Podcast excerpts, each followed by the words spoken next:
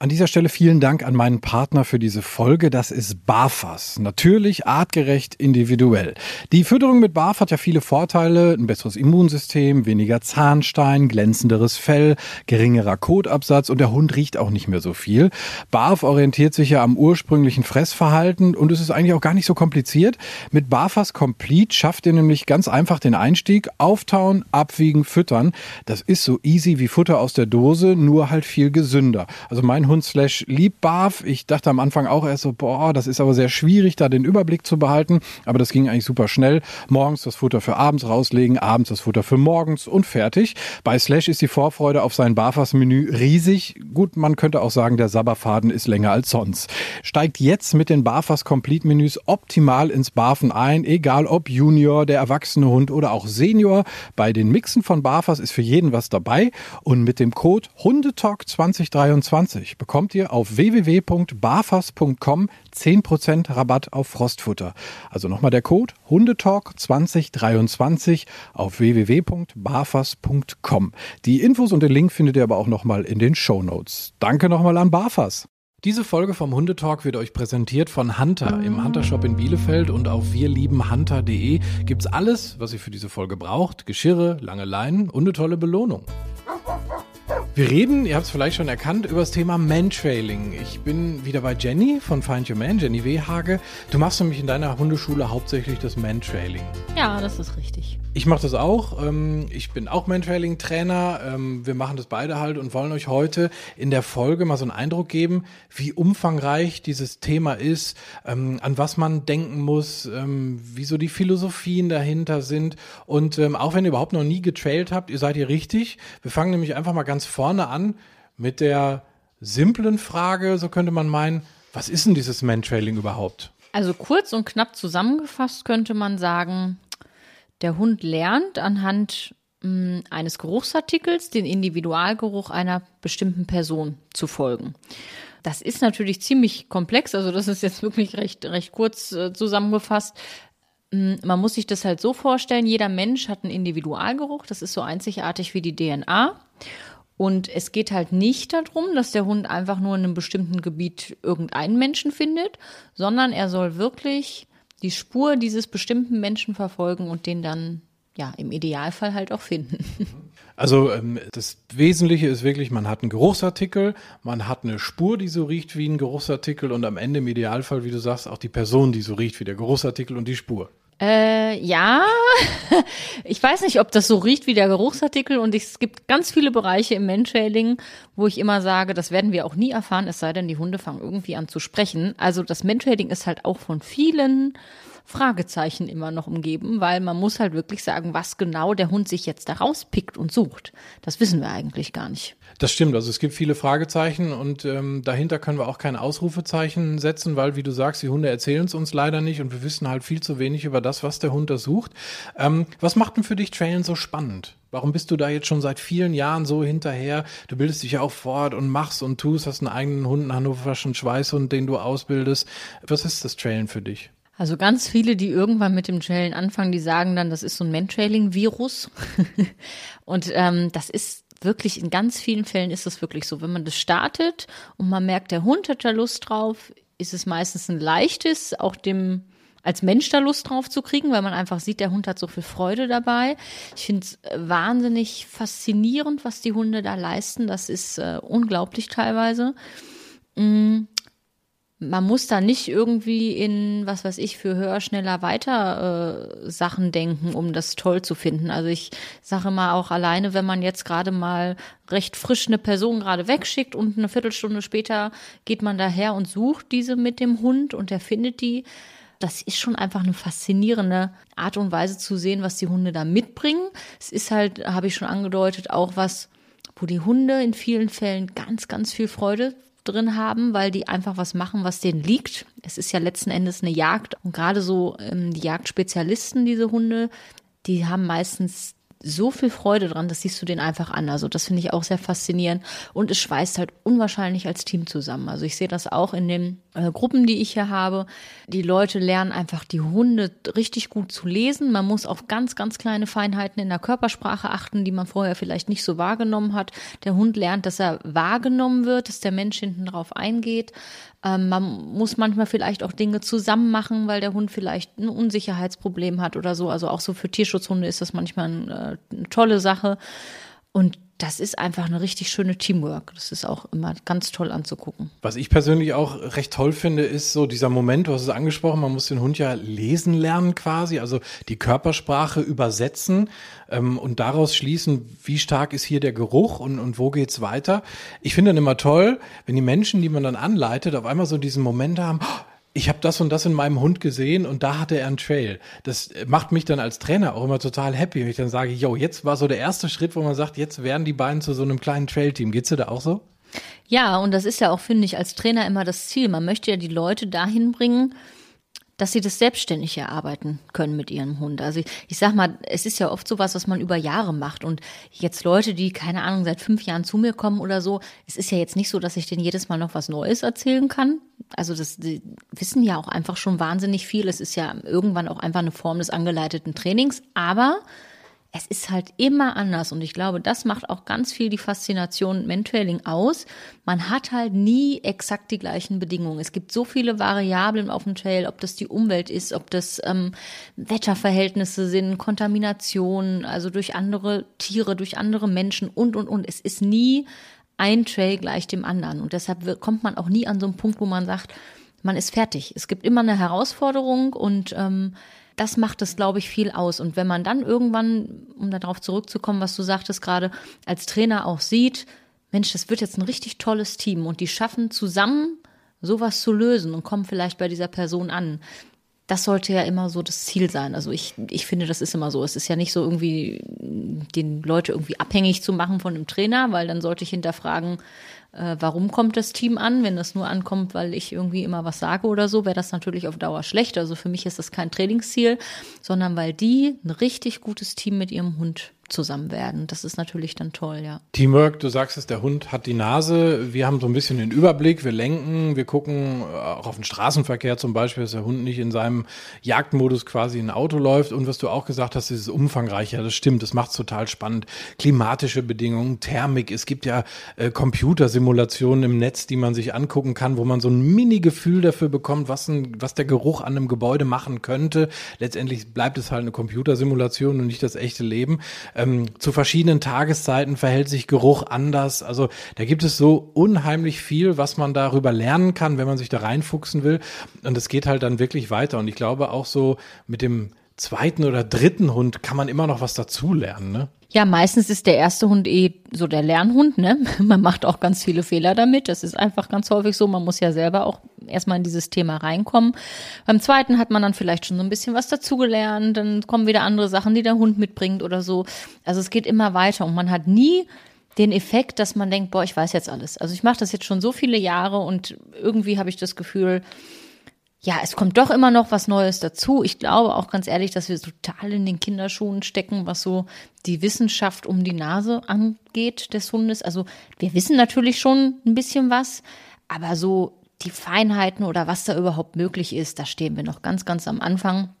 Ja, und dadurch, dass wir so wenig wissen letzten Endes, bleibt uns halt häufig auch nur der Hund, weil der weiß es. Der ist letzten Endes derjenige vorne an der Leine, der uns da irgendwo hinführen muss und wo wir dann quasi sehen können, hat der Geruch oder nicht. Das ist halt was, was wir sehen und darauf müssen wir vertrauen. Und so diese ganzen wissenschaftlichen Sachen, je verzwickter man da denkt, habe ich ganz häufig den Eindruck, desto schwieriger wird das. Also wenn ich alles im Trail irgendwie erklären will und tot analysieren will, komme ich auch irgendwann an meine Grenzen, weil das kann man einfach nicht. Das stimmt, das ist so dieses, dieser menschliche Wunsch, das irgendwie greifbar zu machen, das zu verstehen, was der Hund da eigentlich äh, macht, aber das muss man einfach für sich akzeptieren. Das wird so nicht passieren. Wahrscheinlich nicht in den nächsten 100, 200 Jahren, ehe wir nicht Geruch sichtbar machen können ne? und dann sagen können, aha, das passiert da und da. Ähm, das stimmt, das ist ein sehr, sehr spannender Aspekt.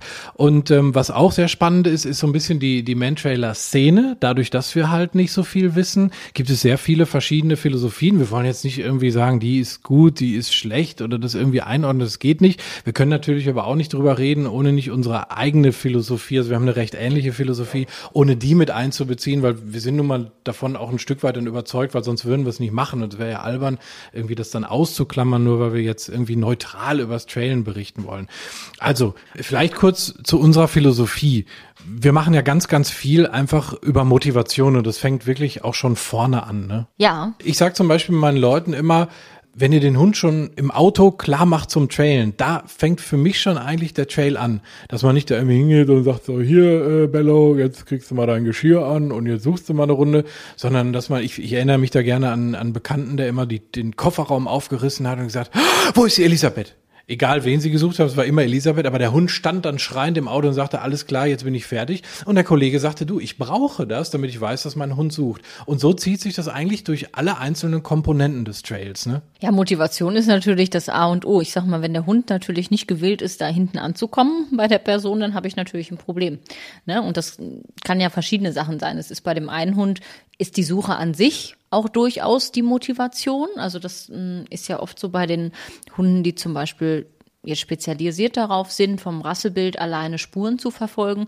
Die finden es natürlich in den meisten Fällen auch einfach toll zu suchen. Das ist so ein selbstbelohnendes Verhalten dann. Und es gibt welche, die wir von außen auch so ein bisschen mehr noch motivieren müssen, dann über ein Futter oder ein Spielzeug oder so, ähm, die dann auch sagen, boah, ich möchte diesen super duper, super Belohnung da am Ende haben.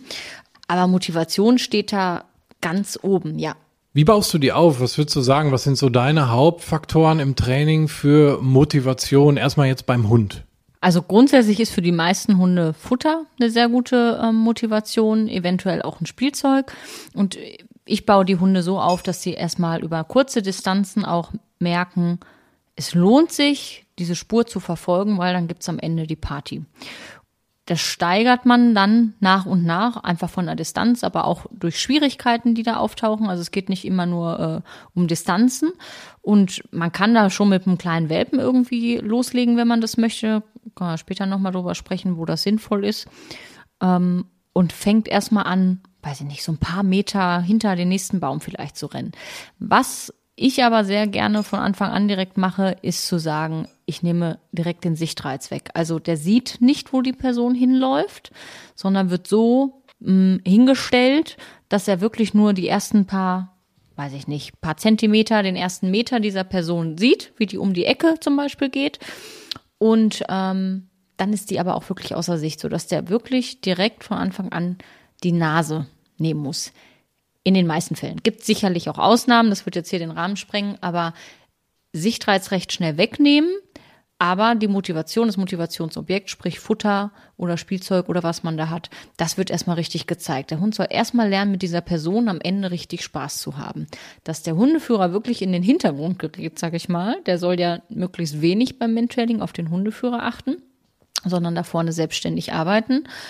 Und dann halt auch direkt am Anfang möglichst drauf kommen, dass er mit der Nase zum Erfolg kommt. Und das muss der Hund selber so ein bisschen rausfinden. Ich sage immer, wir können den Hunden nicht zeigen, wie sie suchen sollen. Das machen die auch von Natur aus. Da müssen wir uns gar nicht einmischen. Aber es gibt natürlich durch diverse Rasseunterschiede, die wir einfach haben, natürlich den Hund, der vielleicht erstmal guckt, den anderen, der erstmal auf den Hinterbeinen irgendwie steht und sagt, vielleicht sehe ich die noch, wo ist der denn hingelaufen? Wir haben die Kandidaten, die sofort drauf kommen, die Nase zu nehmen und über eine Spur zu gehen. Wir haben die, die vielleicht erstmal versuchen, Hochwitterung zu nehmen. Also gibt es einfach verschiedene Hundetypen und der Hund soll einfach, dadurch, dass er selber entdeckt, wie er da hinkommt, soll soll er halt so viele Erfolgserlebnisse haben, dass der die Motivation am Anfang ganz oben steht, dass der wirklich erstmal richtig, richtig Spaß hat am Anfang. Also der soll auch später natürlich Spaß haben, ist schon ganz klar. Aber ähm, dass das so kleinschrittig ist, dass der Hund auch wirklich zum Erfolg kommen kann, das ist halt ganz wichtig, dass man da jetzt nicht, was weiß ich, ich sage jetzt mal ganz blöd, in den ersten drei Malen durch ein Einkaufszentrum trailt oder solche Geschichten. Ja, also man baut damit also wirklich eine, eine, Basis auf mit ganz, ganz viel Motivation, die dann hinterher auch hilft, dann ich sag mal so Schwierigkeiten auch ähm, zu bearbeiten. Ne? Also dass man sagt, Mensch, wir haben so eine tolle Basis, der Hund weiß, worum es geht. Es ist ein richtig tolles Spiel, er hat richtig Bock drauf. Und dann sagt er nämlich auch mal, uh, jetzt wird's ein bisschen kniffliger und ich arbeite mich da durch. Genau, hinterher, wenn die Gebiete vielleicht schwieriger werden, wenn man jetzt an so ein Wohngebiet zum Beispiel denkt, wo einfach andere Hunde sind, viel mehr Leute, ähm, Katzen, die da irgendwie kreuzen oder so, dann brauche ich halt natürlich eine hohe Motivation, dass der Hund sagt, ich arbeite mich durch diese Schwierigkeiten durch, weil das am Ende ist das Obergenialste. Es gibt nichts Besseres. Und da merkt man dann, finde ich schon, das ist so schwierig, dass es ähm, ja, da einfach auch manchmal Grenzen gibt. Das muss man schon sagen. Also wir haben da keine Maschinen irgendwie an der Leine, sondern ein Hund hat durchaus auch mal eigene Interessen und da muss die Motivation einfach im Vordergrund stehen, dass der wirklich sagt, das ist viel besser als alles andere, was mir da auf dem Trail begegnet.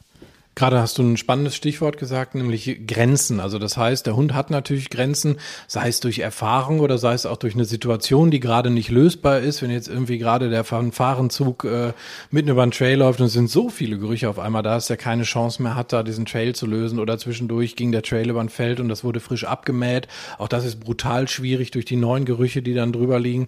Ähm, diese Grenzen das heißt ja auch bei uns in der Philosophie, wir brechen halt auch mal Trails ab. Ne? Also der Hund findet nicht immer. Und ich finde, das ist auch ein sehr, sehr wichtiger Bestandteil. Absolut. Aber das ist halt leider auch ein Punkt, ja, der nicht so einfach ist in der Mantrailing-Szene, muss man sagen. Also es ist halt natürlich immer das Bestreben, des Hundeführers, dass der eigene Hund ankommt. Das ist einfach so. Wir wollen erfolgreich sein, wir wollen, dass der Hund ein Erfolgserlebnis hat, wir wollen gerne das lösen. Ähm, ich sage aber immer, wenn das so einfach wäre mit dem Trailen, dann hätten wir nicht so viele vermisste Leute. Man muss sich einfach klar machen, dass das einer der härtesten Jobs ist, die die Hunde da machen. Es ist irrsinnig schwer und es bringt halt gar nichts, meiner Meinung nach, den Hund da irgendwie ans Ende zu schieben. Das kann man durchaus. Das ist kein Problem. Aber die Frage ist ja, was lernt der Hund dabei? Und ähm, ich möchte eigentlich, dass die Hunde selbstständig arbeiten, dass die als Team mit ihrem Menschen halt durchaus natürlich ankommen, klar, also Hilfestellung da bekommen, wo es nötig ist, aber dass man auch mal Grenzen akzeptiert und sagt, hier komme ich jetzt einfach nicht weiter. Und das ist auch völlig okay, weil ich finde es fast schlimmer, was halt im Gegenzug gemacht wird, so einen wahnsinnig hohen Anspruch an den Hund zu haben, dass der immer ankommen muss der, der kann das aber gar nicht. Also das ist ein Lebewesen, wie du und ich, wir haben auch Grenzen. Ich sage mal, nicht mal mein Computer funktioniert irgendwie ständig so, wie ich das gerne hätte. Und auch in anderen Hundesportarten, ich vergleiche das oft ähm, damit, dass ich sage, naja, im, im Agi reißt, der Hund mal eine Hürde, die fällt mal irgendwie um. Beim Obedient sitzt er irgendwie mal schief am Bein. Dahinter frage ich mein Training, gehe eventuell einen Trainingsschritt zurück. Beim Trailen sollen die Hunde ganz oft komischerweise immer ankommen. Und das ist total ja, ich sag, sag mal schon so blühende Fantasie zu denken, es gäbe nie mal solche Schwierigkeiten, dass der Hund einfach auch mal nicht ankommt. Das ist einfach nur realistisch zu sagen, natürlich haben die auch mal Grenzen. Ich sag jetzt mal als blödes Beispiel, da ist ein unkastrierter Rüder auf dem Trail und da ist jetzt eine läufige Hündin gekreuzt. Ja, Natürlich wäre mein Ziel, dass der da den Trail weiter verfolgt, aber ich werde garantiert auch in meinem Training an den Punkt kommen, wo der sagt, nö, ich finde jetzt einfach mal die läufige Hündin spannender.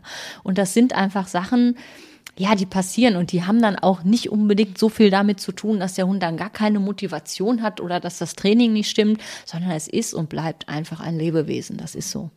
Ich werde immer skeptisch, wenn Leute äh, kommen, die sagen, mein, also wir trainen jetzt schon seit fünf Jahren, mein Hund hat immer gefunden.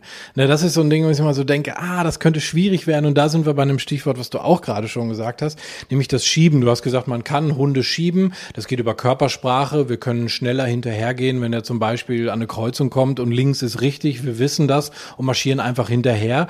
Äh, man sieht auch häufig bei so Hunden, bei denen das so praktiziert wird, die orientieren sich sehr stark zurück. Ne? Also die, die spüren so ein bisschen zurück, was macht eigentlich der Hundeführer, was macht die Gruppe hinter dem Hundeführer, gehen die jetzt mit, bleiben die stehen. Dafür hat der Hund natürlich, dafür ist er sehr, sehr feinfühlig, der kann Körpersprache und Mimiken lesen wie kein anderer. Und das passiert halt wahnsinnig schnell, ne? dass man da in so eine Nummer kommt, dass man diesen Hund schiebt, also ihm quasi die Richtung vorgibt. Da sind wir so ein bisschen Bei den Trainingsarten, ähm, auch das spielt ja so in die Philosophie herein. Es gibt, ähm, wir das kurz erklären für Leute, die noch nicht getrailt haben, man kann einen Trail als Hundeführer wissend laufen. Das heißt also, man sagt, okay, da hinten geht's links, guck mal, was dein Hund äh, in dieser Situation macht und speicher das für dich ab. Da ist aber natürlich eben diese Gefahr groß, dass man schiebt und deswegen arbeiten wir eigentlich überwiegend im Training Single Blind. Kannst du das einmal erklären? Im Single Blind ist es halt so, dass der Hundeführer nicht weiß, wo es lang geht und nur derjenige, der mitgeht, es weiß. Also sprich in, in unserem Fall halt jetzt der Trainer. Das wäre ein Single Blind Trail. Genau, und dann gibt es noch den Double Blind, das kommt ähm, aus, der, aus der Wissenschaft. Das heißt, da weiß dann niemand, ähm, wo der Trail äh, verläuft, außer der Trailleger im Idealfall, wenn er eine gute Orientierung hat, weiß dann noch, wo er ist. Also derjenige, der sich für den Hund versteckt. Aber der Hundeführer weiß nichts und ähm, der Trainer weiß nichts und keiner aus der Gruppe, die mitgeht, äh, weiß das, um eben dieses Schieben auch zu verhindern. Das ist aber eine Geschichte, die setzt man halt dann ein, wenn man weiß, dass ein Single Blind gut funktioniert, also dass das Team auch schon ein Stück weit funktioniert. Das wäre natürlich jetzt nichts, wo man sagt, irgendwie nach fünfmal äh, 30 Meter um die Ecke laufen, machst du jetzt ein Double Blind. Das macht ja gar keinen Sinn. Ne? Also es kommt ja so ein bisschen, diese Doppelblindstudien haben ja viele sicherlich im, im medizinischen Zusammenhang schon mal ähm, gehört. Und also ich sag mal, wenn wir jetzt so sagen, nicht schieben und so, dann hört sich das immer so präsent an. Man muss sich klar machen, dass das nicht so wahnsinnig körpersprachliche Merkmale sind, die so präsent sind, dass das jeder sieht. Die Hunde sind wahnsinnig fein und ähm, vielleicht können, kann man mal die Zuhörer ermuntern, mal kluger Hans-Effekt zu googeln. ähm, da kann man sehr viel äh, lesen über Körpersprache und was das mal gemacht hat äh, mit einem Pferd, was angeblich rechnen konnte.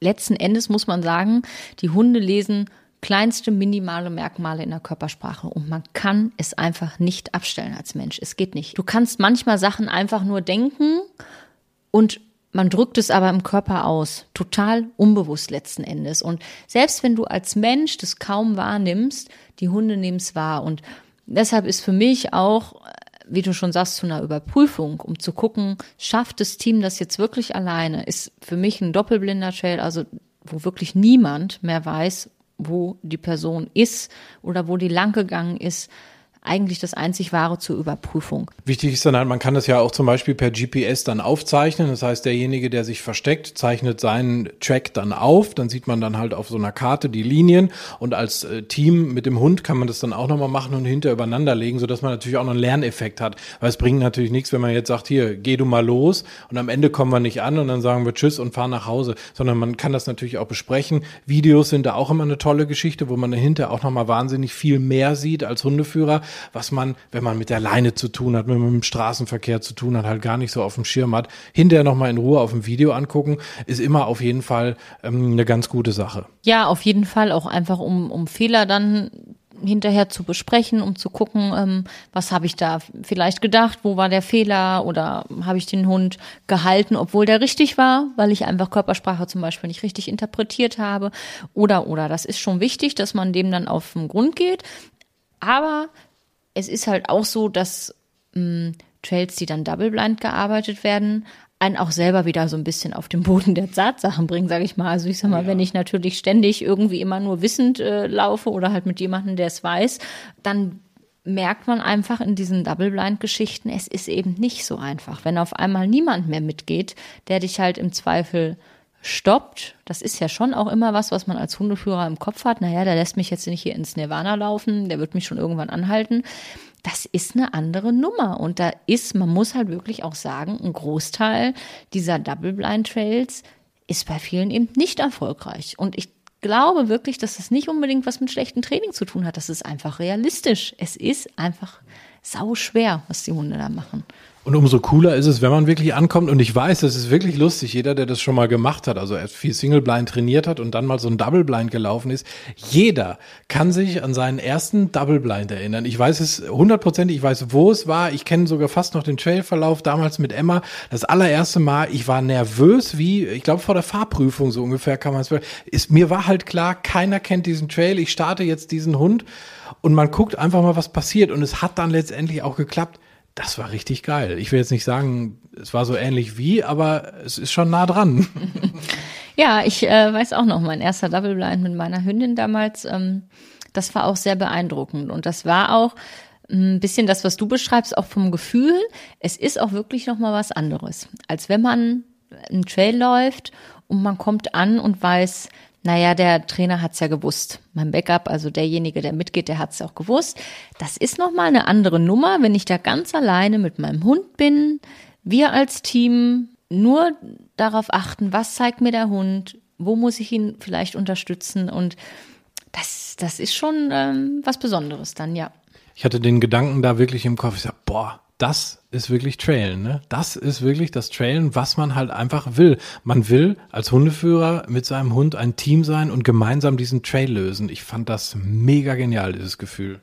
Ja, und trotzdem muss man immer wieder sagen, man muss es halt einsortieren und solchen, solche Double-Blind-Geschichten, Meiner Meinung nach ähm, sind es da nicht so viele, die das dann wirklich in einem sehr belebten Gebiet können, äh, wo richtig viel los ist. Äh, Alter der Trails kommen wir wahrscheinlich auch nochmal drauf. Man muss das alles für sich einsortieren und ich sage mal, man muss sich einfach ehrlich hinterfragen. Also es nützt ja nichts, finde ich halt.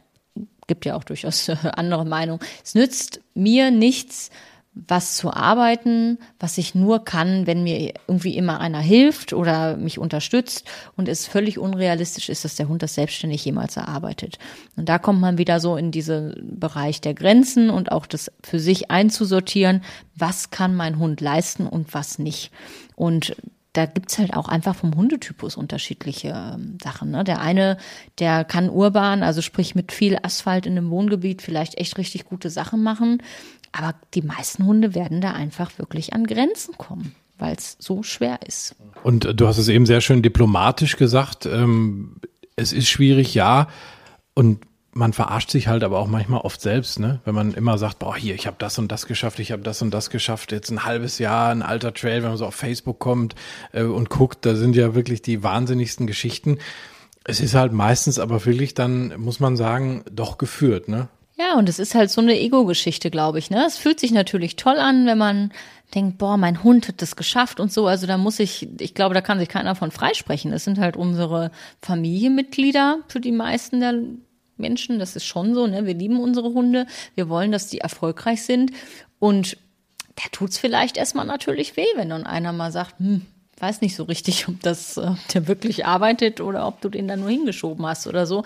Das hat halt ganz, ganz viel mit Ego zu tun. Wir wollen unbedingt irgendwie diesen Erfolg und vergessen aber dabei, ja, realistisch zu sein. Das ist schon sehr philosophisch, was wir hier besprechen rund ums Trailen. Ich würde gerne mal auf häufig gestellte Fragen kommen. Also die ähm, Menschen fragen ja äh, Trainer so gerade am Anfang, wenn die so zum ersten Mal in Berührung kommen mit dem Thema Mantrailing. Ähm, zum Beispiel das Alter des Hundes. Ab wann fange ich denn an? Was sagst du denen? Das kommt auf den Hund an. Also grundsätzlich kann man mit den Hunden sehr früh starten. Ich liebe Welpentrails.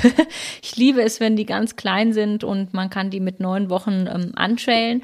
Aber, und jetzt kommt das große Aber, man muss einfach gucken, macht es für diesen Hund wirklich Sinn. Was ich beim Trailen ja ganz stark habe, ist das Verfolgen von Spuren, was sich für den Hund wahnsinnig lohnt. Also es ist wahnsinnig emotional behaftet am Ende. Ähm, die kriegen richtig tolle Belohnung und, und, und. Die merken einfach, Spuren verfolgen lohnt sich, auch wenn es menschliche Spuren sind. Es gibt halt Hunderassen, die tun das von Natur aus und da kann ich auch nichts kaputt machen, weil äh, ich sag, bleib jetzt hier mal bei den bei den Schweißhunden zum Beispiel, der wird so oder so in seinem Leben Spuren verfolgen. Den kanalisiere ich eher darin, dass ich sage, du verfolgst eine menschliche Spur, die ich dir vorgebe. Da kann es sogar oft so sein, dass diese Hunde, auch andere jetzt Jagdhunde, besser zum Beispiel in Freilauf im Alltag gelassen werden können, weil die gar nicht mehr so das extreme Bedürfnis haben, sich da Spuren zu suchen und zu verfolgen und dann ohne Frauchens oder Herrchens Erlaubnis hinterher zu äh, spurten dass sich quasi dieses Bedürfnis, was der Hund hat, nämlich diese Spuren verfolgen, dass ich das über das Menschhelding so ein bisschen kanalisiere. Es kann aber natürlich auch im Gegenzug so sein, wenn ich einen Hund habe, der das vielleicht nicht von Natur aus macht. Ich sage jetzt mal einen Hütehund zum Beispiel. Und ich zeige dem mit neun Wochen, boah, Spuren verfolgen ist richtig toll dann wird er das natürlich auch vermehrt tun. Und unter Umständen habe ich dann aber auch einen Hund, der vielleicht niemals auf Spuren gegangen wäre, dem ich das aber dann richtig zeige. Das hatte ich ähm, bei meinem Windhund zum Beispiel damals, bei meinem Irish Wolfhound, absoluter Sichtjäger, hat nur auf Sicht gejagt. Als ich mit dem das Schellen gestartet habe, hat er dann halt auch die Spuren der Rehe genommen, wenn das Räder nicht mehr zu sehen war. Ähm, da muss ich mir natürlich ganz genau überlegen, macht es Sinn für diesen Hund, den schon so früh in diese Richtung zu arbeiten? Und wenn ich für mich sage, das ist okay, das ist hier mehr als Hobby, mal abgesehen davon, wenn ich jetzt mir wirklich irgendwie an einen Einsatzhund denke, wenn ich wirklich Einsätze mit dem laufen will, dann ist das natürlich nochmal alles eine andere Nummer. Dann lege ich mir aber in der Regel einen Hund auch speziell dafür zu und dann fördere ich den auch ganz, ganz früh. Aber ich bleibe jetzt mal so bei diesem Hobbybereich für den ganz normalen Familienhund, der, weiß ich nicht, einmal die Woche trailen soll da muss man sich überlegen, tue ich dem wirklich einen Gefallen damit, wenn ich den mit neun Wochen antrade. Das muss man sich sehr gut überlegen, weil ich dem halt dieses Konzept Nase richtig nahe bringe. Das heißt, mit welchem Alter wird so ein Hund dann anfangen? Da würde ich durchaus wahrscheinlich warten, bis so die erste Grunderziehung da ist, bis der erwachsen ist und sich gefestigt hat, so vom Wesen, dass ich dann vielleicht das mal teste. Und dann kann man ja immer noch sagen, wenn ich dann merke, ich habe jetzt paar Mal getrailt und der geht mir im Alltag auf einmal voll ab und das ist gar nicht mehr händelbar, da muss man vielleicht auch mal sagen, dass es vielleicht besser wäre, dann was anderes zu machen. Also ich bin überhaupt kein Freund davon, von diesem Mentrailing ist für jeden Hund was und jeder Hund findet das toll. Ja, viele, also nicht alle. Es gibt auch Hunde, die finden das total doof, muss man auch mal sagen, sind vielleicht nicht viele. Aber macht es für jeden Hund Sinn? Da muss man durchaus ein bisschen differenzieren und genau hingucken. Da sind wir schon bei der nächsten Frage. Kann jeder Hund trailen? Wird man auch ganz oft gefragt. Ja, also da jeder Hund eine Nase hat, kann das erstmal jeder Hund. Das würde ich schon sagen. Wie gut es jeder kann oder ob ich ähm, jetzt mal blöd gesagt mit jedem Hund in Einsatz könnte, das äh, stelle ich mal ganz groß in Frage. Das glaube ich nicht, dass das jeder Hund kann. Also wenn ich wirklich auf eine Einsatzreife trainiere, dann habe ich noch mal ganz ganz andere Ansprüche an diesen Hund. Das kann sicherlich nicht jeder, aber im Hobbybereich hat man schon meistens Hunde, ähm, die das also können sowieso, ob sie die Lust dazu haben. Also will der Hund es dann auch? Das ist halt die spannende Frage. Will der Hund es? Hat er wirklich Lust, ähm, Spuren zu verfolgen oder ist das einfach ein Wunsch von Herrchen oder Frauchen? es ist halt schön, wenn beide da Spaß dran haben. Ich finde es immer total schade, wenn man so ganz engagierte ähm, Hundeleute hat und dann ist der Hund so semi-begeistert und sagt so, ja, es war ganz toll, äh, dass sich da am Ende was gibt, aber hm, Spuren verfolgen ist nicht so meins. Es ist dann halt blöd. Aber man muss schon sagen, es gibt so viele andere tolle Hundesportarten auch. Es muss nicht unbedingt Trailen sein. Ich will nicht das Trailen malig machen, ich liebe das Trailen, aber ich kann da überhaupt nicht mehr gut drauf zu sagen, ach, und Trailen findet jeder Hund toll. Nee, weil wenn ich dann einen Hund habe, der das vielleicht nicht mal toll findet, dann habe ich da ja irgendwie wahrscheinlich als Hundehalter das Gefühl, oh Gott, was ist denn mit meinem Hund los? Und dabei ist das vielleicht einfach ein ganz normaler Hund, der einfach sagt, nö, Spuren verfolgen ist jetzt nicht so meins. Immer gucken, was hat der Hund für Grundbedürfnisse, wofür ist der gezüchtet? Habe ich da einen Jagdhund, der erstmal grundsätzlich stark daran interessiert ist, Geruch zu verfolgen, dann wird das wahrscheinlich auch ähm, Erfolg haben mit dem Mentraining. Auf der anderen Seite muss man dann auch gucken, wie ist der Hund gezüchtet, wie sucht er normalerweise. Es gibt ja Hunde, die zum Beispiel in große Quersuchen gehen. Und die muss man beim Trailen oftmals ziemlich einbremsen, wenn die dann wirklich auf einer Spur zum Beispiel bleiben sollen und die nicht Quersuchen machen sollen.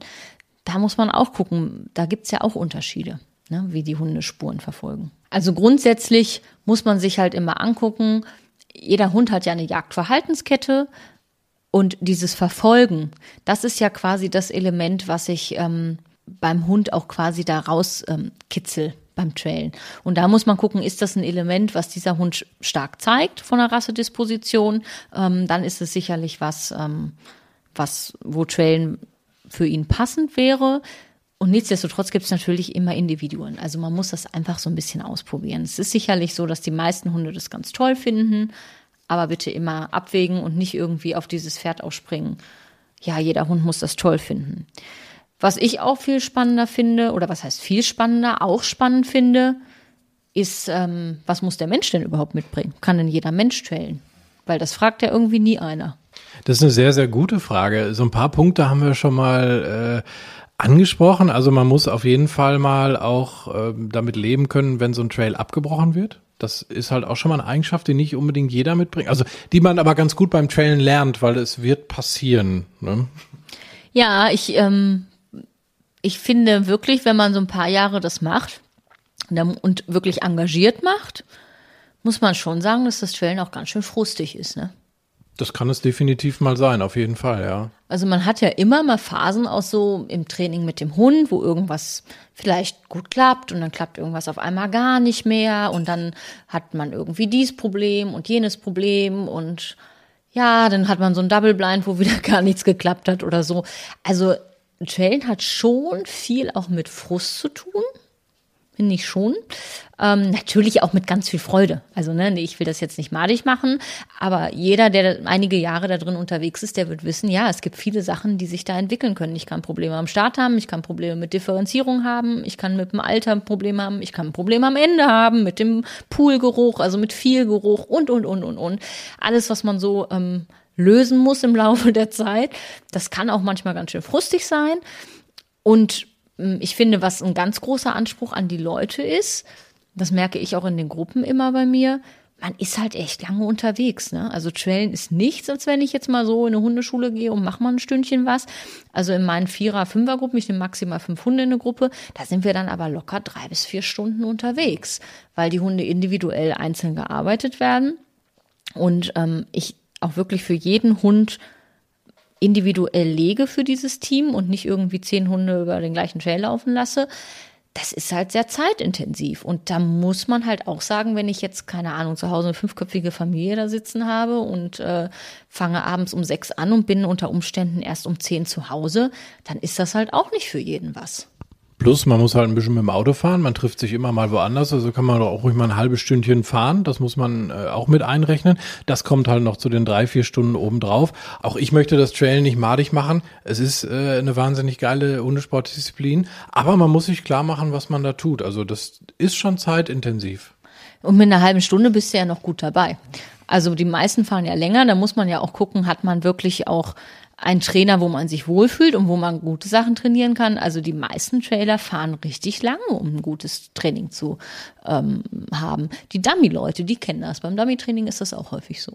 Ich glaube, die Frage aller Fragen äh, beim Trailen ist, Mensch, wie lange kann denn der Hund suchen? Also wie alt kann so ein Trail sein? Ach, das ist eine super schwierige Frage. Unterscheiden sich in der Trail-Szene echt die Geister dran. Da gibt's viele Diskussionen. Ich bin halt einer der Typen, der sagt, ich glaube, dass alles über wenige Stunden teilweise schon schwierig werden kann. Also über 24 Stunden, glaube ich, ist das schon echt. Ähm, also ich will nicht sagen, dass es nicht geht. Das ist ja immer das, was so das Thema ist. Es geht nicht drum zu sagen, da ist kein Geruch mehr oder das geht nicht mehr. Das Problem ist einfach, dass wir so viele Variablen auf dem Trail haben, die eine Rolle spielen, dass man keine allgemeingültige Aussage treffen kann. Es ist halt einfach was anderes, als wenn ich nach 24 Stunden vielleicht einen Pilzsammler im Wald suche, der sich verirrt hat, oder bin auf einem verkaufsoffenen Sonntag in, weiß ich nicht, Hamburg, Hannover oder was weiß ich und muss da jemanden suchen in der City. Das sind zwei völlig unterschiedliche Trails und die Chance, dass ich, ich bleib mal bei Hamburg, Hannover, wie auch immer, da jemanden nach 24 Stunden in einer belebten Stadt finde, ist ziemlich, ziemlich gering. Wenn auch nicht ganz bei Null, möchte ich gar nicht abstreiten. Aber es spielen halt so viele Faktoren eine Rolle. Und das größte Problem ist einfach die Kontamination. Es ist gar nicht so dieses, dass der Geruch jetzt nicht mehr da wäre oder so. Aber da sind Leute drüber gelaufen, da sind andere Hunde drüber gelaufen, Katzen und, und, und, Autoverkehr. Alles Mögliche spielt da eine Rolle. Und das macht so schwierig letzten Endes. Und das macht es aber auch schwierig, eine allgemeingültige Aussage zu treffen. Was ich halt mittlerweile aus der Erfahrung in all den Jahren sagen kann, man muss es double blind überprüfen. Also wenn man sagt, keine Ahnung, ich kann hier fünf Tage alte Trails oder was es da für Märchen gibt, Entschuldigung, ähm, das muss ich halt wirklich dann auch mal so überprüfen, dass es auch keiner mehr weiß. Einfach um auch eine Aussage wirklich treffen zu können. Weil wenn immer jemand dabei ist, der es dann doch weiß, dann kann ich einfach nicht ausschließen, dass ich, ähm, dass ich oder der Hund diesen jemanden lesen kann, rein körpersprachlich. Und deshalb immer auch wieder da das Thema, man muss es doppelblind überprüfen. Aber es wird halt einfach schwierig, weil halt nie alle Variablen gleich sind. Es ist immer unterschiedlich und das, ja, das macht es für uns so schwer. Ich versuche es auch immer von dem Standpunkt auszusehen, wenn man jetzt das Trailen sieht, für, für was es gemacht wurde, nämlich vermisste Menschen zu finden, dann ist halt immer, je schneller man in die Suche kann, äh, desto besser. Ne? Also ich habe natürlich überhaupt generell mal unabhängig von den Sachen, die mit dem Trail passieren, wenn der jetzt zwei Tage alt ist, sagen wir jetzt mal, oder wenn er drei Stunden nur alt ist, die Person will ja am besten auch möglichst schnell gefunden werden, weil es einfach die Überlebenschancen dann steigert. Also bin ich doch lieber nach zwei, drei Stunden äh, am Einsatzort, als dann irgendwie nach fünf Tagen, was dann eigentlich überhaupt keinen Sinn mehr macht. Ne? Also das ist ja wirklich auch von den Leuten, die dann sagen, ah, hier mein Hund kann drei Monate alte Trails arbeiten. Ähm, ja, es, es bringt ja eigentlich nichts, ne? außer irgendwas fürs Ego oder für ein cooles Facebook-Posting. Ja, und ich finde halt immer, das wäre wirklich auch wünschenswert. Hm, jetzt was, was so Einsätze auch angeht, je schneller, desto besser. Und ähm, das sollte man vielleicht auch immer als Einsatzstelle auch im Hinterkopf behalten, dass man, wenn man jetzt dahin dahergeht und sagt, oh, ich kann aber auch nach einer Woche die Person finden, ja, dann wird man aber vielleicht nicht nach zwei Stunden angerufen, ja. Also es wäre schon toll, weil es enorm die Chancen erhöht, wirklich zu finden, wenn das möglichst schnell auch passiert. Und ich glaube halt, dass wir da noch ganz, ganz viel Aufklärungsarbeit in Deutschland machen müssen. Ähm, da gibt es durchaus andere Länder, die da schon ein bisschen weiter sind.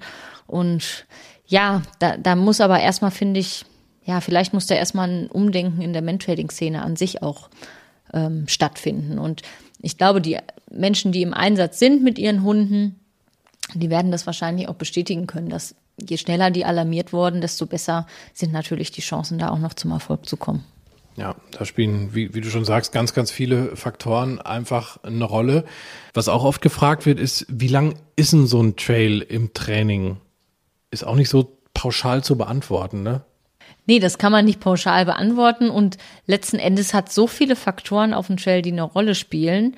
Da ist Länge einfach nicht so relevant. Also ich kann auf 150 Meter eine richtig fette Schwierigkeit haben durch eine Kreuzung oder durch viel Kontamination oder so.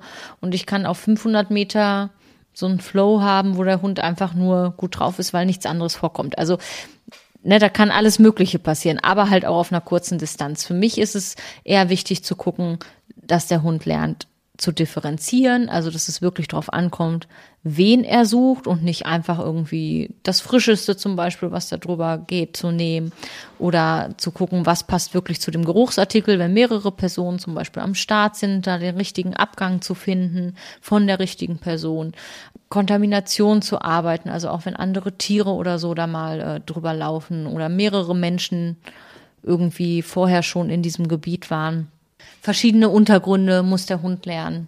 Untergrundwechsel, also vom Asphalt auf den weichen Untergrund und andersrum. Wege, also wo mehrere Personen langgegangen sind. Alles solche Geschichten sind erstmal viel, viel wichtiger als jetzt nur die Länge. Oder zum Beispiel auch verschiedene Verstecksituationen, ne? wenn jemand irgendwo oben auf einer Treppe sitzt oder in Bewegung ist sogar, ne? Und solche Sachen, also kann man natürlich wahnsinnig vielfältig dann auch trainieren. Und das macht ja auch dann wiederum den Reiz aus, ne? Dass man eben halt wirklich so viele Szenarien basteln kann mit den verschiedenen Leuten. Du sagst am Start, auf dem Trail und am Ende halt auch, dass der Hund halt auch immer wieder irgendwie so ein Stückchen überrascht wird, ne? Genau, und das fängt am Start an, da gibt's schon zig Möglichkeiten, das zu machen. Auch mit den Geruchsartikeln gibt's verschiedene Möglichkeiten. Ja, auf dem Trailende, also es ist wirklich ähm, endlos letzten Endes. Und es ist halt immer anders, sowieso. Also ich kann einen Start in, einer, in der Situation machen und mache das am nächsten Tag und es läuft völlig anders. Wenn jetzt Menschen sagen, ja, okay, ich habe das verstanden, die beiden wollen mir auch äh, erzählen, dass Mantrailing nicht immer nur super easy ist, dass das viel Zeit in Anspruch nimmt, viel Fahrerei. Ähm, ich möchte aber trotzdem diese spannende Disziplin durchführen. Wie finde ich einen guten Trainer? Das ist, das ist eine sehr schwierige Frage. Du hast gesagt, die Menschen fahren teilweise sehr weit, aber haben meistens dann ja auch schon irgendwie erlebt, dass irgendwas schief lief. Ne? Das passiert ja auch ganz oft. Ja, ich kann das im Grunde gar nicht beantworten. Ich suche selber gerade einen guten Trainer für meine Hundeschule und habe festgestellt, dass das gar nicht so einfach ist und äh, werde jetzt aufgrund dessen wahrscheinlich sogar Richtung Trainermodule ein bisschen was machen. Ähm, es ist einfach total schwer. Also ich habe das auch häufig auf den Seminaren, dass die Leute dann von weiter weg kommen und fragen. Und ich kenne natürlich auch ein, ein paar Trainer, wo ich die auch gerne hinschicke, aber oftmals sind die dann auch, auch wieder so total weit weg. Und das, äh, ja, ist einfach schwer. Also was ich immer raten kann, sind zum einen macht nur Sachen, wo ihr ein gutes Bauchgefühl bei habt. Es ist ganz, ganz häufig so, dass die Leute irgendwo anfangen und dann so nach ein, zwei Jahren merken, ah, irgendwie habe ich da kein gutes Gefühl mehr. Und meistens stimmt dieses Gefühl auch. Oder wenn es darum geht, der Umgang mit dem Hund. Also es gibt durchaus auch Trainer, die dann auch irgendwann fies mit dem Hund werden und das ist für mich ein absolutes No-Go. Das äh, Tierschutzgesetz haben wir nicht umsonst und wenn damit, keine Ahnung, Rappeldosen oder äh, was es da alles für böse Sachen gibt, ähm, gearbeitet wird, dann ist das nicht meins. Also das gehört meiner Meinung nach nicht auf den Trail, wo ich hochmotiviert ähm, mit dem Hund eigentlich arbeiten möchte und ähm, wenn da irgendwie zum Beispiel so ein Moment auf einer Kreuzung überlegt, äh, äh, fliegt da eine Rappeldose, alles schon gehört. Ähm, das finde ich ganz gruselig. Oder aber, wenn man selber auch, ist auch nicht so selten, Dinge hinterfragt und keine Antworten bekommt. Ich finde, ein guter Trainer sollte jederzeit um, sagen können, warum er wie was macht. Und für mich ist immer ganz wichtig, dass die Leute selber mitdenken. Ich sage das jedes Mal denkt selber mit und wenn irgendwas für euch unklar ist, dann lasst es oder stellt so lange Fragen, bis ihr wisst, warum, wieso, weshalb. Wenn ich sage, ja, warum machst du das so und der Hundeführer sagt, ja, weiß ich nicht, dann ist das ein blöder Ausgangspunkt. Ich muss alles, was ich da tue, muss ich begründen können. Und ich habe überhaupt kein Problem damit, ähm, zum Beispiel Dinge auch anders zu machen, wenn das für das Team funktioniert. Ähm, dann ist das völlig legitim, aber man muss wissen, warum man was macht. Und das ist im Trailen ganz, ganz, ganz wichtig. Und sobald da ein schlechtes Bauchgefühl einsetzt, dann sollten wirklich die Alarmglocken gehen und man sollte einfach anfangen, Dinge zu hinterfragen und vor allen Dingen, wenn es darum geht, blöd jetzt zu dem Hund zu werden oder so. Ne? Ich sehe das äh, ganz genauso. Es ist ein absolutes No-Go mit, mit, mit diesen Rappeldosen und diesem Quark, gar keine Frage. Ich bin da vollkommen bei dir, wenn du sagst, dass man als Trainer immer erklären sollte, warum man wie was legt auf dem Trail. Ich finde aber auch, dass man genauso die Größe haben muss zu sagen, ich weiß gerade nicht, was da passiert ist. Weißt du, was ich meine? Also, dass man sagen kann, der Hund hat da irgendwas gezeigt, was ich jetzt vielleicht nicht einordnen kann, weil da sind wir wieder an der Stelle, was wir eingangs auch gesagt haben. Ich weiß halt einfach nicht, was der Geruch da vielleicht gemacht hat. Ich kann versuchen, das zu erklären, kann sagen, boah, der Wind kam von da, vielleicht war das ein Punkt, aber ich kann einfach nicht alles erklären, was dann letztendlich auf dem Trail passiert. Ich kann ihn bestmöglich legen, ja. Ich weiß auch, was ich da tue und warum ich was wie lege für den Hund. Das kann auch mal schiefgehen, klar, das kann passieren, aber der, im Idealfall geht's gut. Aber ich kann halt nicht immer hundertprozentig sagen, was der Geruch an der Stelle gemacht hat. Ne? Und das finde ich halt auch. Manche Trainer haben, glaube ich, so das Gefühl, wir müssen jetzt alles erklären, weil wir Trainer sind. Ich muss das nicht. Nee, und im Chellen ist das total kontraproduktiv, zu extrem ins Analysieren zu gehen. Also das Schlimmste, was einem passieren kann, auch als Hundeführer, ist die Dinge tot zu analysieren. Man muss einfach auch manchmal gucken und manchmal muss man halt sagen, es ging an der Stelle nicht. Punkt aus, Basta, egal warum, wieso, weshalb. Es gibt immer mal Trails, wo man sagt, ich habe keine Ahnung, was da gewesen ist. Der Hund wird einen Grund gehabt haben, warum dies oder jenes gemacht wurde. Und ähm, das ist beim Trainer so, beim Hundeführer auch so. Und ja, vielleicht, also ich, ich sage mal, es ist gut, viel Hintergrundwissen zu haben. Und ich finde, dass es auch eine Voraussetzung sein sollte bei der Trainerwahl.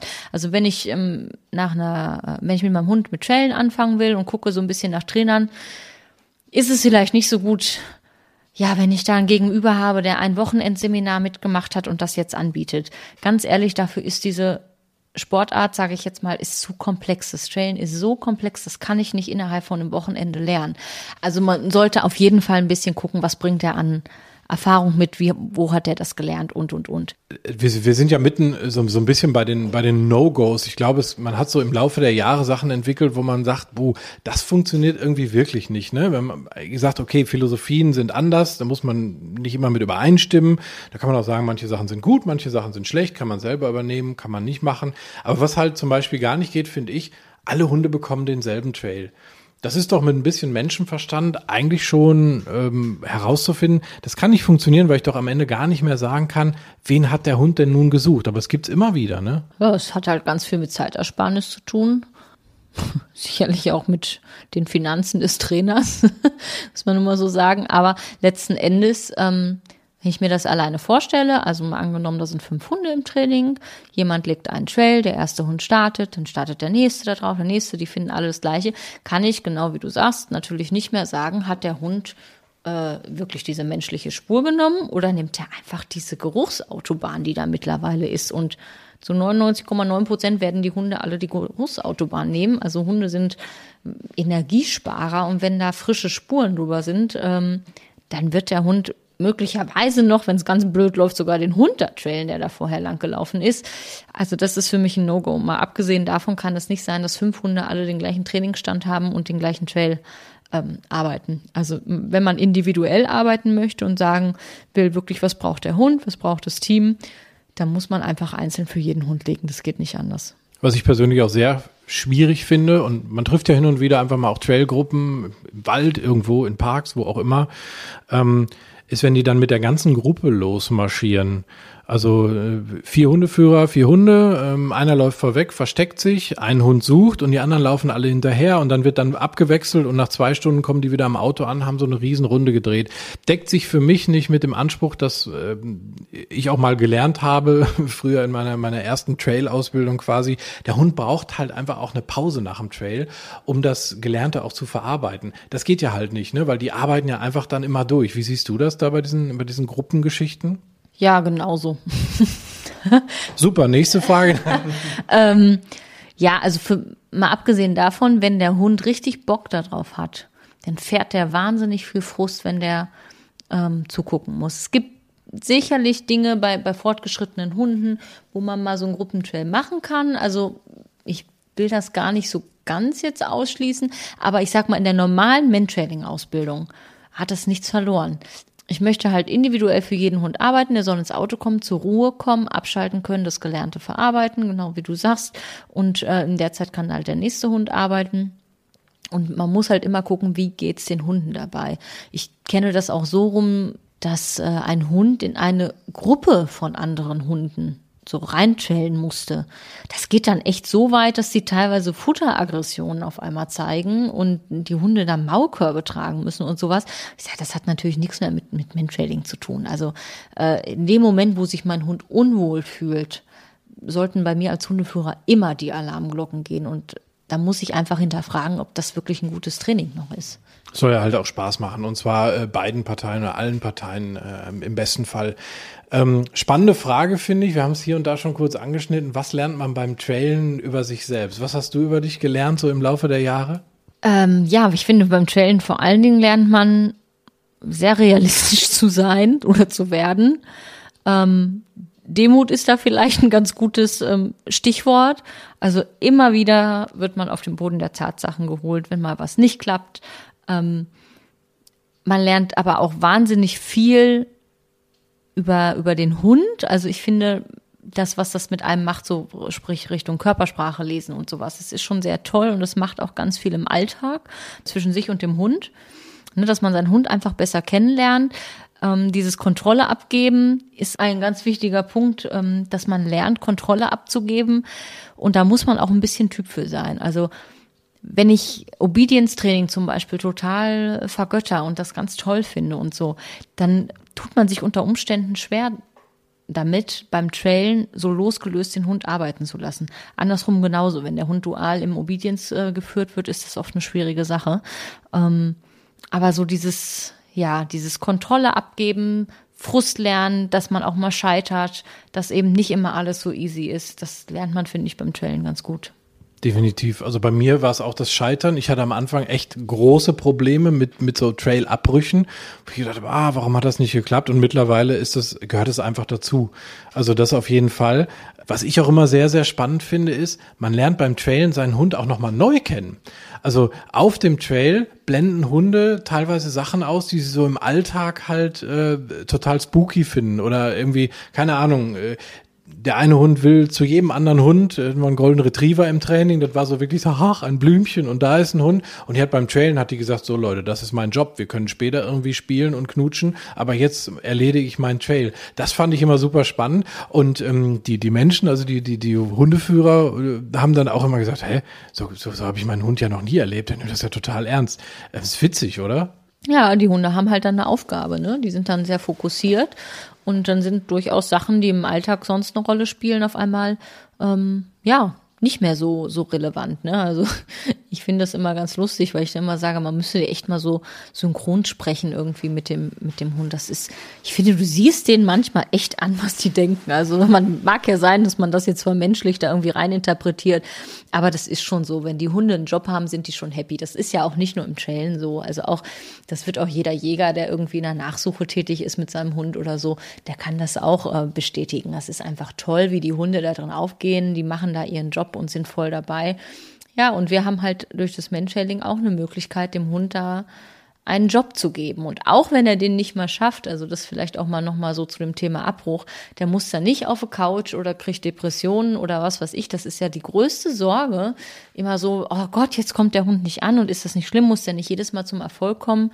Nein, muss er nicht, weil auch im Jagen hat der Hund ja nicht unbedingt Erfolg dadurch, dass er diesen Hasen da zum Beispiel kriegt und packt, sondern das Hetzen ist ja schon sehr belohnt und bei den Hunden ist das auch so, wenn die auch mal scheitern beim Trailen. Es ist ja nicht so, dass man die jetzt rausnimmt, während die in der Arbeit sind, sondern man nimmt die dann raus, weil, weil wirklich nichts mehr kommt, weil da wirklich Ende ist und der Hund hat, seine Grenze da und sagt, ich habe keine Ahnung mehr, wo hier was ist. Und dann nimmt man raus.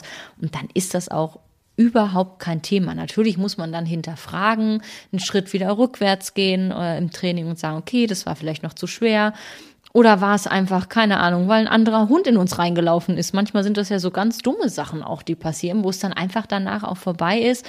Und dann gehört das halt auch einfach dazu. Und das ist für den Hund dann auch nicht dramatisch. Nein, auf keinen Fall. Und was ich wirklich äh, eine der schönsten Sachen finde beim Mantraining ist, wie zufrieden die Hunde danach zu Hause schnorcheln. Ne? Wenn die schön gearbeitet haben, dann liegen die so völlig weggeknallt auf ihrem Kissen und schnorcheln zufrieden und sind happy. Ich finde, und auch von mir aus darf das vermenschlicht sein, ich finde, auch das sieht man denen an.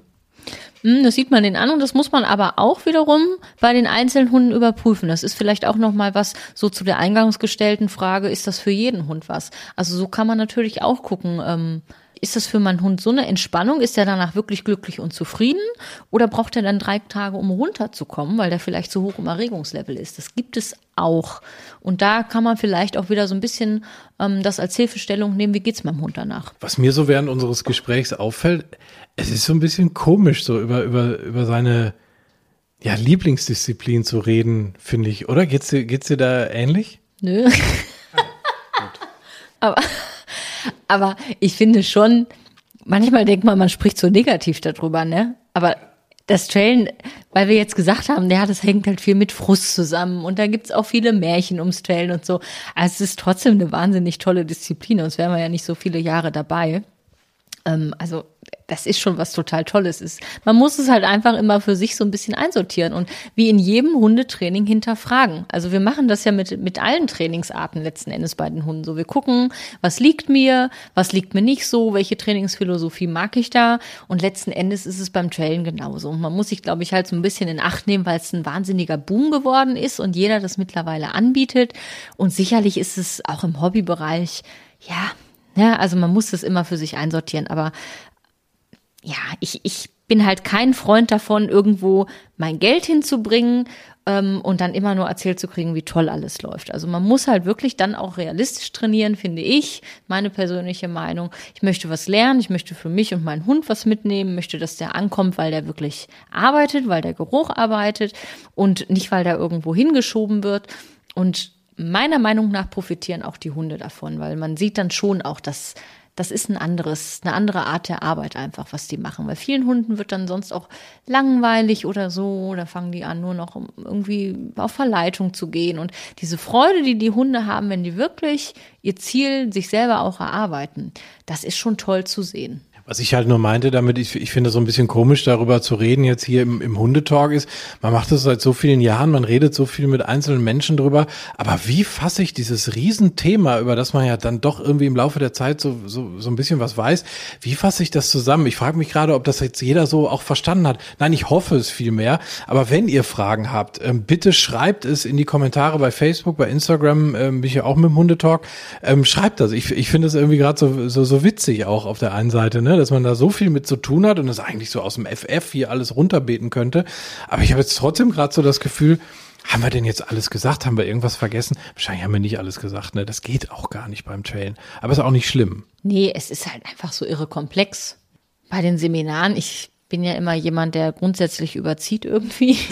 Und dann merkt man das halt auch. Dann bespricht man das noch und das noch und man kann sich da richtig, also wenn man ein Gegenüber hat, was auch super interessiert ist, man kann sich da so austauschen und ähm, es ist so faszinierend, weil wir auch so viele Sachen noch gar nicht wissen. Also wenn ich überlege, wie ich vor, keine Ahnung, zehn Jahren angefangen habe zu arbeiten, wie ich es dann nach fünf Jahren gemacht habe und wie ich es jetzt mache, man lernt halt immer wieder dazu. Und das macht aber auch die Faszination Trailen aus, dass man niemals fertig wird, sondern immer dazulernt und auch immer offen bleiben muss. Das ist eigentlich, finde ich, ein wunderbares Schlusswort, wobei das noch Schönere ist, wenn wir jetzt unseren Zuhörern was wünschen, was wir beim Trail nämlich sagen. Happy Trails. Genau, Happy Trails. Diese Folge wurde euch präsentiert von Hunter. Im Hunter Shop in Bielefeld findet ihr auf jeden Fall das passende Bett für den erholsamen Schlaf nach dem Trail. Wenn es Nacht wird, kommen zwei tiefe Stimmen in deinen Podcast-Player – um dich mit ihren Geschichten ins Bett zu bringen. Rote Bar ist dein Einschlaf-Podcast zum Einkuscheln und Wegschlummern. Ich hatte mal eine Freundin, wenn wir zusammen im Urlaub waren, dann ging sie in den Pool und dann guckte sie mich an. Oh, ich hab schon gemacht. Ah. Dann ins Meer. Oh, ich hab schon gemacht. Und die macht immer direkt überall ins Wasser rein. Was war sie für eine Rasse? Ein Collie oder? Eine Blondine.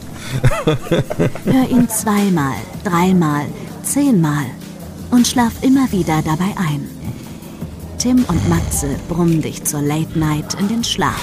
Was hältst du so von dickeren Bettdecken? Ich bin sowieso ein kleines Heizkraftwerk im Bett. Ist wirklich so. Ich entwickle wahnsinnige Hitze nachts. Ich schwitze ja. auch oftmals sehr viel. Na, wenn jemand an mir klebt, das Ach, Wenn man so leiden. zu zweit, kannst du nicht haben. Ja, zu zweit schon, aber bitte, bitte ein bisschen Abstand halten. Also so einschlafen ist okay, aber dann bitte irgendwann lösen und in seinen Bereich rüberrollen. Ich schlafe besser, wenn ich zu zweit schlafe. Ich glaube, es ist Gewohnheit. Das kann sein. Ich glaube, wenn man sich ein halbes Jahr hinter seinen Chef legen würde, dann würde man den von heute auf morgen vermissen. Das ist so ein bisschen wie das Stockholm-Syndrom. Kennst du das? Wenn der Entführer ja, von einem lässt, dann vermisst man den. Schöne Träume mit Rote Bar Podcast, dem entspanntesten Podcast in Deutschland.